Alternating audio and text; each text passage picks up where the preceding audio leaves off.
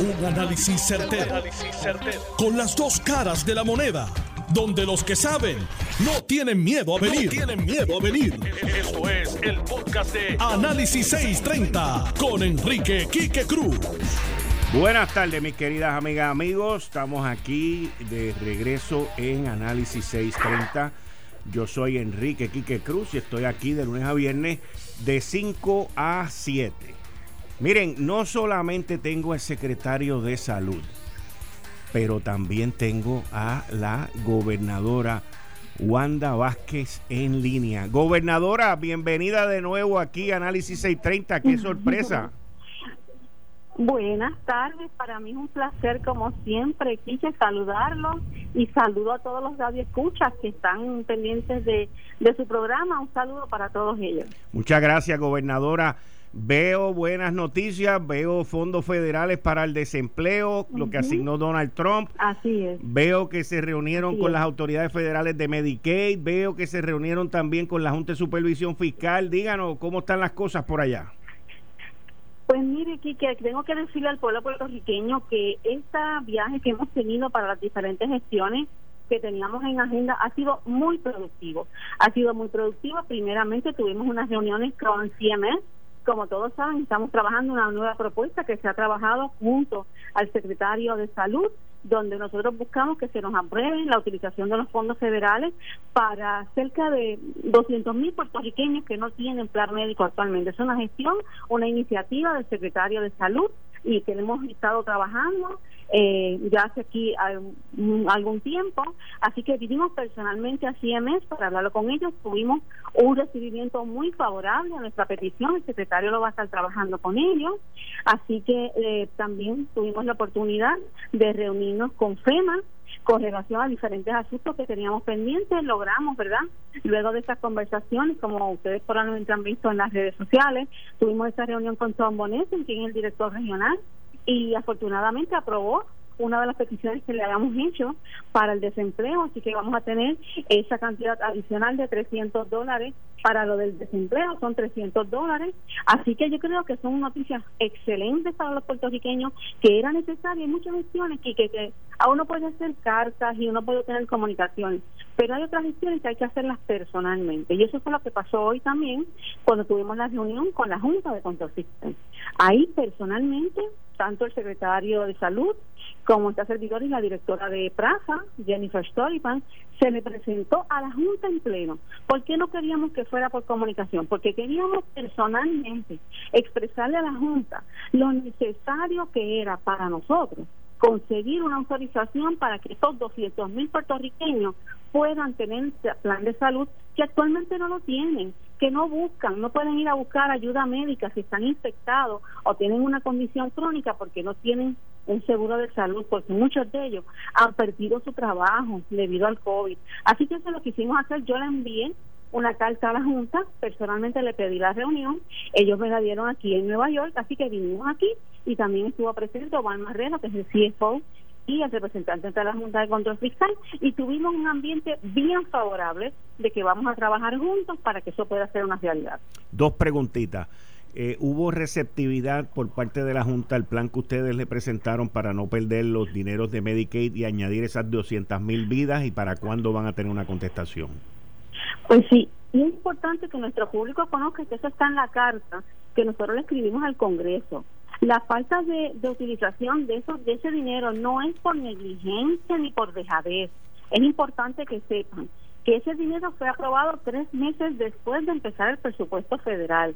Luego de eso, el plan que se somete a CMS, a los programas, debido al COVID, se tardaron también. O sea que el, no fue por una falta de diligencia, sino por una falta de tiempo.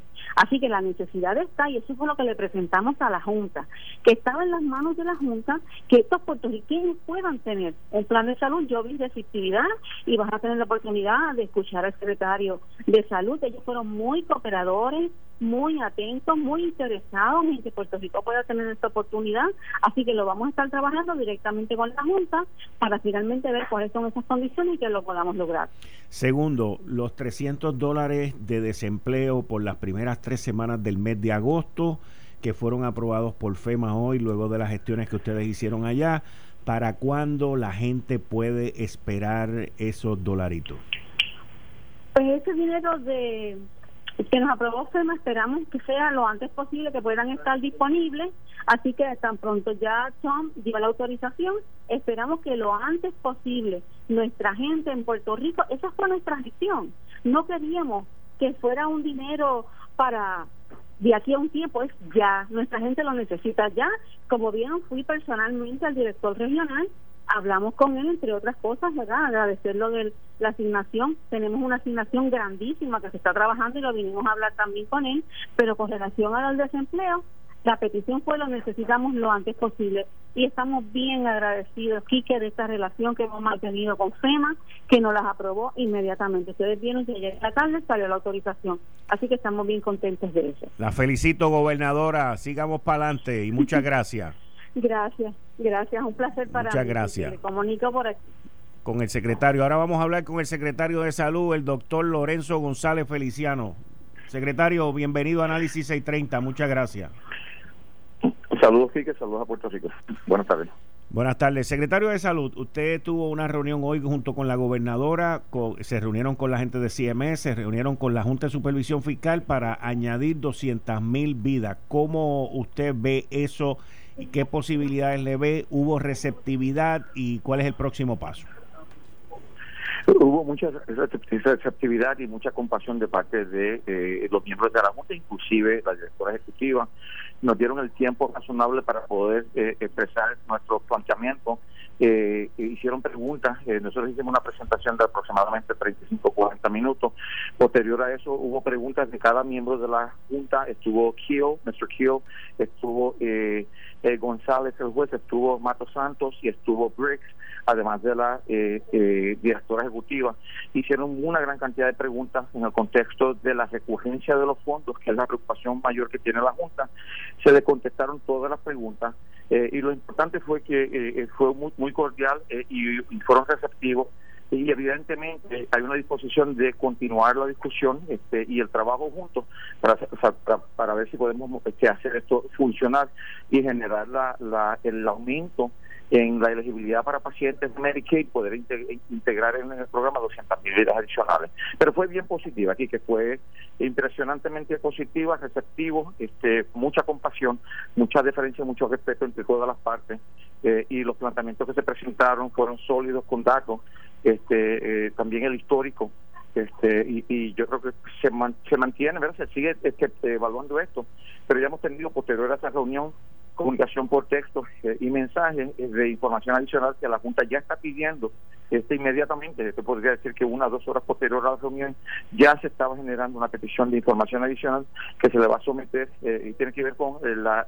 enmienda al plan de Estado del, proyecto de Medicaid. Así que seguimos trabajando y sigue trabajando todas las, todos los participantes en este esfuerzo para poder generar la documentación necesaria y presentársela a la Junta de Control Fiscal de la misma forma, como dice la gobernadora, el lunes tuvimos una reunión con el HHS, este, el, Departamento de Salud Federal, el CMS, que es el Centro para eh, Medicare, eh, eh, Services o Servicios, eh, y fue también receptiva este, con la disposición de ayudarnos a generar la documentación necesaria como para poder proseguir con este esfuerzo. Como, como te había dicho anteriormente, hay que reconocer que esta ley de PL, ¿verdad? De Public Law 116-94, 116 raya 94, eh, se genera por el trabajo del de, eh, gobernador previo y nuestra gobernadora que finaliza este esfuerzo y finalmente se hace ley el 26 de diciembre del 2019. Eso nos pone en una situación donde ya el presupuesto federal empieza en octubre 1. Así que cuando empezamos, tenemos la aprobación, ya estamos a un trimestre eh, ya cubierto. Nos quedan nueve meses, que son tres trimestres, hasta septiembre 30. En ese momento se genera lo que es la enmienda del plan de Estado de Medicaid y eso no se finaliza hasta aproximadamente junto después de iniciar el proceso en mayo y la, retroalimentación de CMS pidiendo una información adicional. Así que cuando nosotros vamos a implementar esto, que era para julio 1, nosotros recibimos una carta de la Junta Control Fiscal diciendo no pueden proceder porque no hay recurrencia de financiamiento de fondos. Así que cuando tenemos listo esto, estamos en julio 1, sabemos que eh, es julio a septiembre 30, eh, y entonces la Junta, eh, y reconocemos la responsabilidad que tiene la Junta en el contexto de utilizar el financiamiento de Puerto Rico de forma recurrente para no producir un, costo adicional al Estado este, que después no, no se pueda sufragar. Así que ese es el argumento evidentemente tenemos el presupuesto que es del año 2020 a 2021, que se comenzó en octubre 1, y lo que estamos pidiendo es que nos den cabida a poder generar la integración de 200 mil vidas, aunque fuera eh, para las 200 mil vidas durante 12 meses, eh, porque no hay financiamiento recurrente, reconociendo que esto es en el contexto de la emergencia de COVID. Darles salud a 200 mil vidas por 12 meses en la emergencia médica más significativa del mundo sería bien importante, produciría, podríamos salvar vidas. Así que ese es el argumento que se hace, no estamos hablando de eh, utilizar esto para, para tratar de ganar algún control o para comprometer a la Junta y decir vamos a tener que seguir esto, no, estamos hablando de un financiamiento conforme a esas disposiciones legislativas del presidente de los Estados Unidos que nos da financiamiento hasta el 2021.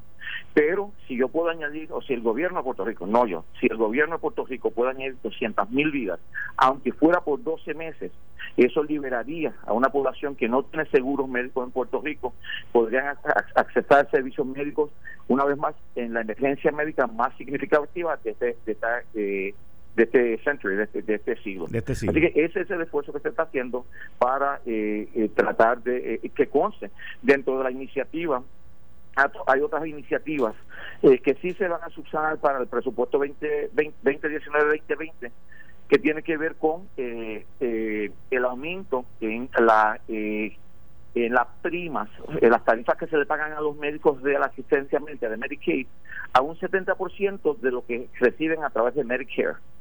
Típicamente lo que reciben en estos momentos está en 43 a 50% de la tarifa de Medicare. Así que hay dinero que se va a utilizar para incentivar a nuestros médicos, para remunerarlos por el trabajo que hacen eh, y tratar de buscar paridad, particularmente una cercanía en términos de lo que pagamos por Medicare en referencia a Medicare, el 70% de lo que se paga en Medicare. La otra cosa que también se discutió es eh, eh, los dentistas, que sabes que hay un, el reclamo de los dentistas que llevan 20 años sin ningún cambio en tarifa. Y dentro de ese presupuesto hay el reconocimiento al aumento tarifario para los dentistas y finalmente el tratamiento para hepatitis C. Así que eh, eh, fue un esfuerzo productivo, tenemos mucho trabajo que hacer, eh, pero lo hicimos conforme a orden y ley, utilizando los procesos establecidos para el país, reconociendo la importancia de la Junta de Control Fiscal en el proceso decisional y llevando datos para sustentar nuestra postura. Así que fue fue positivo. Este, yo salí con con, con el, la esperanza el corazón positivo, si hacemos lo que tenemos que hacer, yo creo que hay receptividad de la Junta y hay receptividad de eh, Center for Medicare and Medicare Services para que nosotros podamos este, eh, traer a, la, partida 200 mil vidas una vez más. Uno más que añadamos, añadimos al proyecto eh, y, y se enferma y tiene recursos médicos es salvar una vida. Así que eh, la, hay una cosa que tiene que ver con eh, Medicaid Emergency Plan o eh, un plan de emergencia de Medicaid en disposición 1135, que es un waiver, ¿verdad? que es una disposición ajustada de CMS, que es la que estamos utilizando para reconocer la seriedad de la condición de eh, de COVID eh, durante el transcurso de este, de este siglo y la importancia del reconocimiento que COVID está con nosotros eh, por los próximos 24 a 36 meses. No tenemos una vacuna al día de hoy. Eh, darle salud a 200 mil vidas va a salvar vidas, eso no hay cuestionamiento.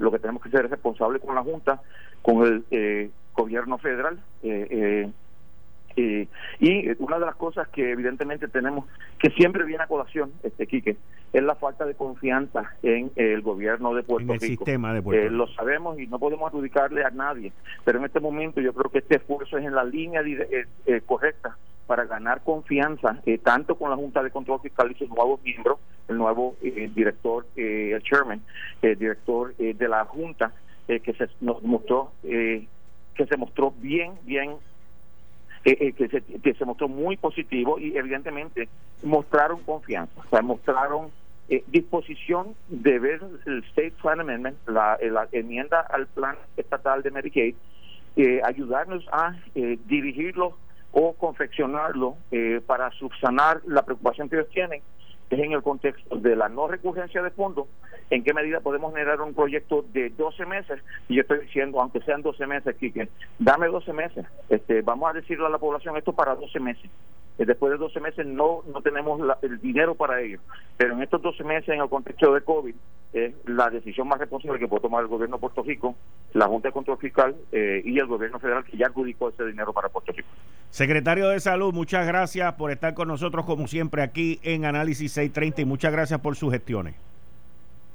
Un placer, que bendiga. Bien, ahí ustedes escucharon al secretario de Salud, Lorenzo González desde Nueva York y en exclusiva tuvimos a la gobernadora Wanda Vázquez también dejándonos saber sobre las gestiones y los 300 dólares semanales por las primeras tres semanas del mes de agosto para los desempleados. Retroactivo aprobado por FEMA desembolsado prontamente en una gestión que hizo la gobernadora Wanda Vázquez allá con FEMA y también en la reunión que tuvieron con la Junta de Supervisión Fiscal y con la gente de Medicare y Medicaid. Ahí ustedes los escucharon en exclusiva a la gobernadora Wanda Vázquez y al secretario de Salud Lorenzo González. Eh, estás escuchando el podcast de Noti1. Análisis 630 con Enrique Quique Cruz. 5 y 32 de la tarde de hoy, miércoles miércoles 7 de octubre del 2020. Tú estás escuchando Análisis 630. Yo soy Enrique Quique Cruz y estoy aquí de lunes a viernes de 5 a 7. Bueno, ahí ustedes tuvieron la oportunidad de escuchar en exclusiva a la gobernadora Wanda Vázquez desde New York y al secretario de Salud Lorenzo González con todas las cosas que han conseguido para acá. Ahora vamos con el licenciado George Laws desde Washington, D.C. y Kevin Romero. Bienvenido ambos. Saludos, Quique, y saludos a la radio de audiencia.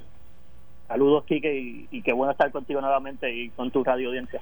Muchas gracias. Bueno, esta noche es el debate entre Kamala Harris y, y Mike Pence. Y yo me imagino que veremos un debate un poquito más más civilizado, más civilizado, más civilizado. Aunque yo creo que hoy quien se va a portar mal va a ser Kamala Harris. Pero nada, lo dejo ahí. ¿Cómo, qué, esperan, qué, se, qué podemos esperar hoy de, este debate?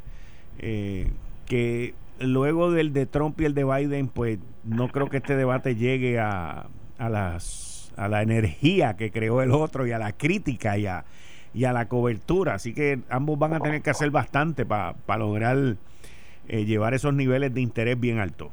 Adelante, cualquiera de los dos. Kevin, vamos a empezar contigo, con los republicanos, Mike Pence. Pues la realidad es que el vicepresidente Mike Pence tiene una experiencia amplia debatiendo. Eh, hay que recordar su récord. Él fue eh, analista de radio por, por muchos años. Después estuvo en el Congreso, creo que dos términos, y después como gobernador de Indiana y tiene mucha experiencia, al igual que Kamala Harris, que ha sido senadora y ha estado en, un sinnúmero de, posiciones eh, estatales en, California. Pero veremos, como tú dices, que un, un debate eh, un poco más civilizado. Eh, hemos visto cómo el, cómo el vicepresidente se expresa y su calma, su, su paciencia siempre. pero yo estoy, entiendo que el vicepresidente, estoy seguro que el vicepresidente va a hacer su caso eh, en contra de las políticas eh, radicales que, la senadora Harris eh, ha estado presentando durante los pasados dos años y medio desde que estaba aspirando a ser presidenta de Estados Unidos y que estuvo en esa contienda contra Joe Biden y que habló barbaridades de Joe Biden en los diferentes debates. Así que yo entiendo que el vicepresidente Pence se va a enfocar cuando haga el ataque en ese asunto eh, y cuando haga las propuestas eh, va a estar hablando sobre eh, economía y todos los logros que la administración del presidente Trump ha tenido durante los pasados años y medio. George Laws. Pues mira, Quique, la verdad del caso es que yo creo que este debate va a ser uno que quizás no sea tan excitante y, tan animado como el que tuvimos entre el presidente Trump y, el vicepresidente Biden, pero la realidad del caso es que eh, creo que se va a poder entrar un poco más en la sustancia de la política pública y de las opiniones y perspectivas de, cada uno de este, los candidatos y las campañas respectivas que representan. Eh, con, respecto a las cualificaciones de, de Kamala Harris, eh, creo que es alguien que está sumamente preparada para eh, asumir el rol de vicepresidente. Ella fue la el Attorney General, la secretaria de Justicia del Estado de California y también fue fiscal federal en San Francisco por, por casi una década. y ha sido senadora representando al estado de California, que es uno el estado más poblado de la nación americana. Eh, y definitivamente es alguien que tiene una trayectoria de presentar proyectos este, progresistas y de avanzada, pero no es una socialista radical. Eh, decir eso yo creo que eh, este, es falso y, verdaderamente representa alguien con el cual el, el, el, espectro medio de la este, política americana, center-left, medio-izquierda, se, puede identificar bastante fuertemente.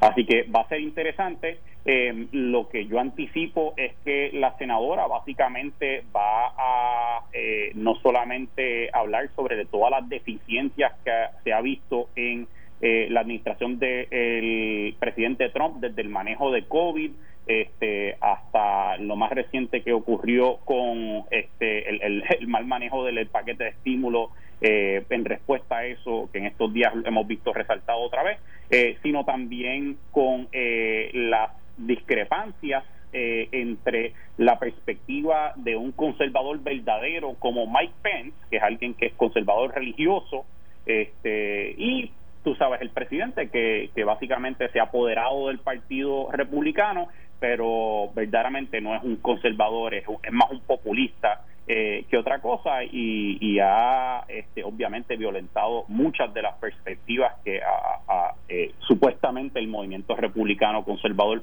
guarda como, como su centro. Bueno, eh, el presidente Donald Trump ayer ordenó, a ordenó retirar su equipo de negociación de la mesa para un segundo estímulo y dijo que eso no iba a suceder hasta después de las elecciones. Anoche, tarde esta noche, durante esta mañana, sacó un tweet y le dijo a Nancy Pelosi que si le mandaba un proyecto, un estímulo, que solamente fuese de los 1.200 dólares al, a la gente, que lo firmaba inmediatamente. Eso es un cambio de postura y en el arte de la negociación, el que se retira no regresa tan rápido. Kevin.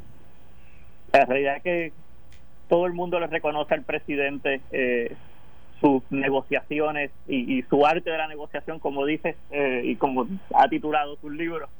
Eh, el presidente pues lleva desde mediados de, de agosto impulsando a todo su equipo de trabajo a que logren un acuerdo con los demócratas que sean opuestos a, rebajar eh, un poco sus propuestas para llegar a un, un, happy medium, a un acuerdo más o menos eh, real para la nación. Eh, el presidente lo que no quiere que en este segundo acuerdo, en el Heroes Act 2.0, se haga es darle fondos innecesarios a, a, los museos, a los centros, a los teatros, eh, a, los centros eh, comunitarios que no necesiten eh, fondos en estos momentos, que es las propuestas que ha estado presentando el, lado demócrata que inflan la cantidad de, de este segundo estímulo, pero lo vimos como ya él ha presentado qué es lo que quiere de este, de este segundo estímulo importante para la nación. vimos cómo los mercados cerraban el día que lo hospitalizaban y cómo los mercados cerraban positivamente eh, el día en que salía del hospital y se, iba a la Casa Blanca. Eh, y, él lo que quiere es que se vuelva a enviar un cheque de 1.200 dólares eh, a todos los ciudadanos americanos que, así cualifiquen para eso. Y también añadió en estos días, anoche, si mal no recuerdo, el estímulo importante que necesitan las aerolíneas para continuar operando sin tener que dejar sin empleo a, decenas de miles de, empleados. hemos visto cómo el programa de protección de nóminas eh, que la administración Trump logró aprobar en al principio en el primer en el primer acuerdo en el CARES Act eh, logró salvar 51 millones de empleos eh, alrededor de toda la nación y, eso es lo que está presentando el presidente y su equipo liderado por su chief of staff Mark Meadows y, el secretario del Tesoro Steve Mnuchin sin duda es salvar el empleo y continuar creando nuevos empleos. Vimos en septiembre el cierre de septiembre cómo eh, el reporte de empleo nuevamente salía positivo con la creación de 660 nuevos 660 mil nuevos empleos en la nación.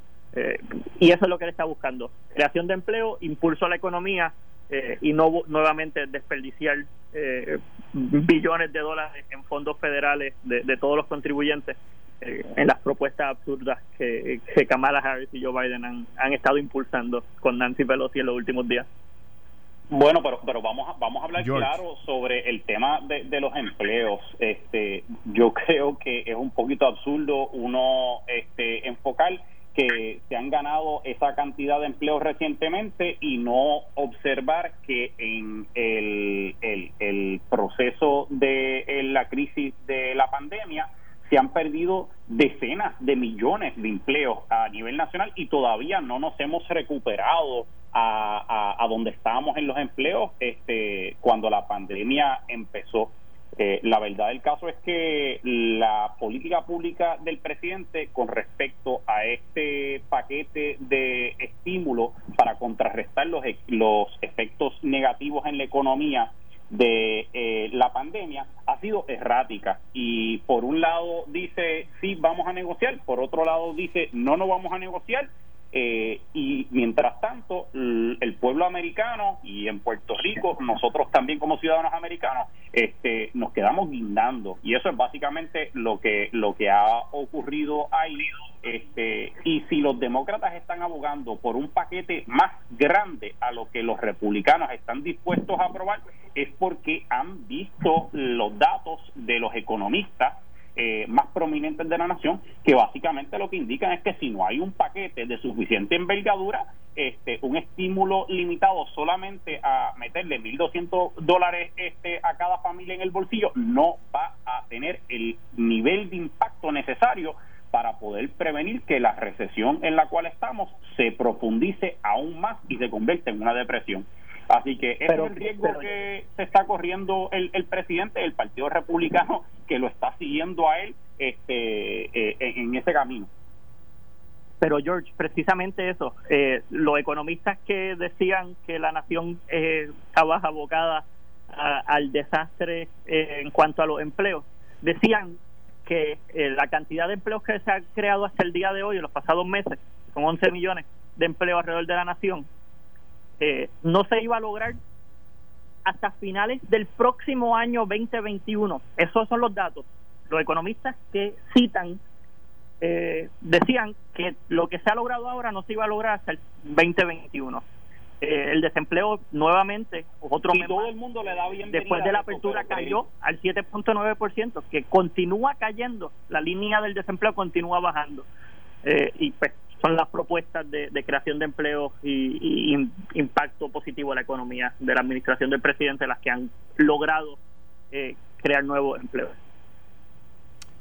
Les pregunto a ambos, el presidente Trump nombró a Peterson a la Junta de Supervisión Fiscal, un cabildero republicano eh, que trabaja como director ejecutivo de la firma de Relaciones Públicas y de Cabildeo DCI, eh, la misma que estuvo aquí montando un operativo en contra del gobierno de Alejandro García Padilla y a favor de que se pagaran y se cumplieran con los bonos de obligaciones generales.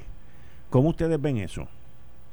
Mira, aquí que yo pienso que es bochornoso. Este, me, me da muchísima pena porque lo que ha hecho la administración Trump es poner a alguien en la Junta eh, que está representando a, los buitres de Wall Street. Este, es alguien que se ha demostrado que está dispuesto a denigrar el nombre del pueblo de Puerto Rico este, ante el Congreso para avanzar los intereses de sus clientes eh, y es alguien que eh, eh, verdaderamente está directamente atado a una serie de intereses que no están pensando en el bienestar de Puerto Rico ni en el desarrollo económico de Puerto Rico, sino en tratar de maximizar este el beneficio que ellos generan de una apuesta que hicieron en casino en unos bonos que ya ellos lo compraron sabiendo que estaban en una situación muy precaria. Así que verdaderamente es muy perturbante que ese haya sido el nombramiento que haga el presidente, eh, pero tendremos que ver este qué, otros nombramientos este hace basado en las listas que el Congreso este le, le ha proveído o le está proveyendo a, la Casa Blanca. Sí, así es. Eh, van a haber tres nombramientos nuevos por parte eh, del presidente y, y de los recomendados por el Senado y por la Cámara. sin duda, hemos visto ya en, tantos reportajes cuál es la trayectoria de este señor que, ahora se une a la Junta. Eh, lo importante es que la administración continúe, eh, la administración federal continúe eh, presentando para Puerto Rico proyectos de desarrollo económico, de infraestructura y sin duda traer la manufactura de vuelta a Puerto Rico, igual que como están haciendo eh, para, para traer la manufactura a todo lo que sea suelo americano, eh, pero con igualdad de condiciones. Eh, así que Puerto Rico puede salir de esta crisis, puede salir de la Junta si logra crear desarrollo económico sustentable, local, aquí en la isla, y esa debe ser la estrategia que continúe trabajando la administración actual eh, y, la, y, la, administración que entre a principios del 2021 eh, eh, tiene que ser de capital e impulso a la economía local. y de esa manera es la única puede salir de, de, la Junta y, de pues todos estos nombramientos que, en realidad no, no vienen a buscar el, mejor beneficio de Puerto Rico. La Junta tiene una... Y que, dime, Yo difiero de, de, Kevin en una cosa. Hay otra forma de salir bien claro de la Junta. La, la ley de promesa estipula que su autorización está basada en la, la cláusula territorial de la Constitución de los Estados Unidos. Así que si el pueblo de Puerto Rico vota por el sí en noviembre a favor de la estadidad y el Congreso entonces acata e implementa esa voluntad del pueblo en su mayoría, pues entonces promesa se acaba automáticamente porque los estados tienen la protección de la décima enmienda que quiere decir que todos los poderes que no están explícitamente entregados al ejecutivo o al legislativo a nivel federal se los reserva el pueblo y se los reservan los estados. Y eso lo aplicaría a Puerto Rico como estado igual que todos los otros este, eh, eh, estados en la nación. Y en eso mismo no diferimos George. Al contrario eh, esa es la salida que tiene Puerto Rico, eh, que es votar sin el plebiscito y lograr que el Congreso de Estados Unidos apruebe eh, la, la, como un Estado de la Unión, que sin duda eso sería el mayor efecto positivo para la economía de la isla y, los datos son los datos, lo vimos como en Alaska y en Hawái, que fueron los últimos estados en unirse eh, vieron tanto efecto positivo en su economía y, su crecimiento. Ahora, podríamos decir entonces que el nombramiento de Peterson es el nombramiento que le tocaba al presidente, que era el de José Ramón González, y que las otras dos vacantes quedan para Cámara y Senado, entonces que ellos propongan a sus candidatos y que luego el presidente los nombre. Pregunto. Sí, ese, es lo que estipula la ley. Ok. Sí. La Junta de Supervisión Fiscal tiene una doctora en ética que es la que se encarga de que todos sus miembros cumplan. Algo que Grijalva y Nidia Velázquez están proponiendo en una nueva legislación, pero ya la Junta tiene un, mecanismo propio eh, para que los miembros de la Junta pues cumplan con todos esos procesos de ética principalmente en que no hayan conflictos de intereses. ¿Cómo puede afectar esto el nombramiento de Peterson? Porque hay un claro conflicto de interés entre lo que él hacía antes, a menos que renuncie, pero no sé. O sea, yo pregunto. Yo creo que ahora pues más que nunca se necesita eh, ese oversight, esa supervisión sobre eh, conflictos de intereses de, los miembros eh, que van a estar actuando en nombre de, Puerto Rico ante las finanzas de la isla. Definitivamente estoy 100% de acuerdo y también le toca a, todos los medios este, noticiosos investigativos asegurar que continúen eh, rebuscando todos los este, documentos que presentan los miembros de la Junta eh, sobre sus intereses de este, conflictos de intereses y, y todos los disclosures para que puedan investigar y asegurarse de que no este, se presenta una situación donde los intereses de, de ese individuo o cualquier otro miembro de la Junta este, sean lo que dirijan la, la acción que se toma a nombre del pueblo de Puerto Rico bajo esa ley federal. Ok. Bueno, hoy eh, FEMA aprobó un desembolso de 339 millones de dólares para la gente que está desempleada aquí. Eso fue de, una orden de Trump eh, cuando no se pudo extender el PUA y que los estados tienen que añadirle a eso 100 dólares y hay tres semanas en retroactivo ahí. Estamos hablando de que la gente aquí en Puerto Rico que han estado desempleados por las primeras tres semanas de agosto pueden van a poder este pedir este 400 dólares semanales durante las primeras tres semanas de eh, el mes de agosto eh, desde el punto de vista no republicano, George, ¿cómo tú ves eso? Y desde el punto de vista republicano, donde todavía se siguen peleando ambos partidos el estado de la Florida. ¿Cómo ven eso? Pues mira, yo te digo que cualquier esfuerzo que se haga para ayudar a el público de Puerto Rico, los ciudadanos americanos de Puerto Rico, en este momento tan difícil económicamente, hay que verlo de, de forma positiva. Eh, pero claro, la razón por la cual se está teniendo que tomar esta medida extraordinaria y gracias a Dios en el caso de Puerto Rico, pues las provisiones de, ley de FEMA permiten hacer eso, es porque no ha habido un acuerdo a, a nivel eh, federal este, en el Congreso para que se haga algo más comprensivo. Así que este, yo lo veo como algo positivo, pero eh, eh, definitivamente tiene que haber un paquete de ayudas que sea más comprensivo, que pueda asistir a todas las diferentes industrias que están impactadas por este, la pandemia y la crisis económica que estamos enfrentando a nivel nacional. Acertaste exactamente en el punto correcto, George.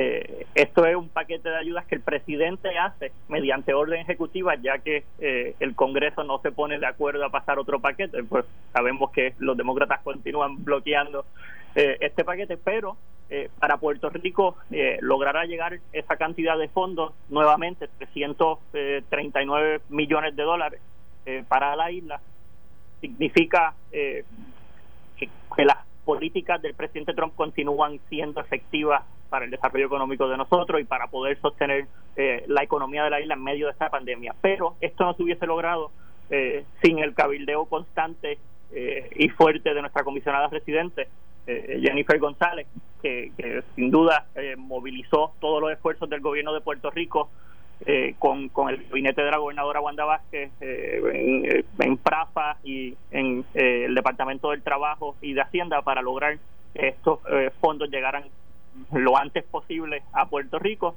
Y estamos viendo nuevamente que llegan pues, a tres semanas eh, de atraso, pero eh, cuando Puerto Rico pueda tener representación congresional, eh, no tendríamos que estar suplicando a última hora todos estos esfuerzos que tengan efecto sobre la isla.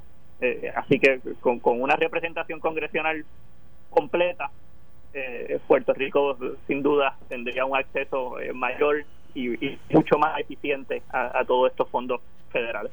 George Loss, Kevin Romero, muchas gracias. Hasta el miércoles que viene. Gracias a ti, Quique. Bien, muchas gracias.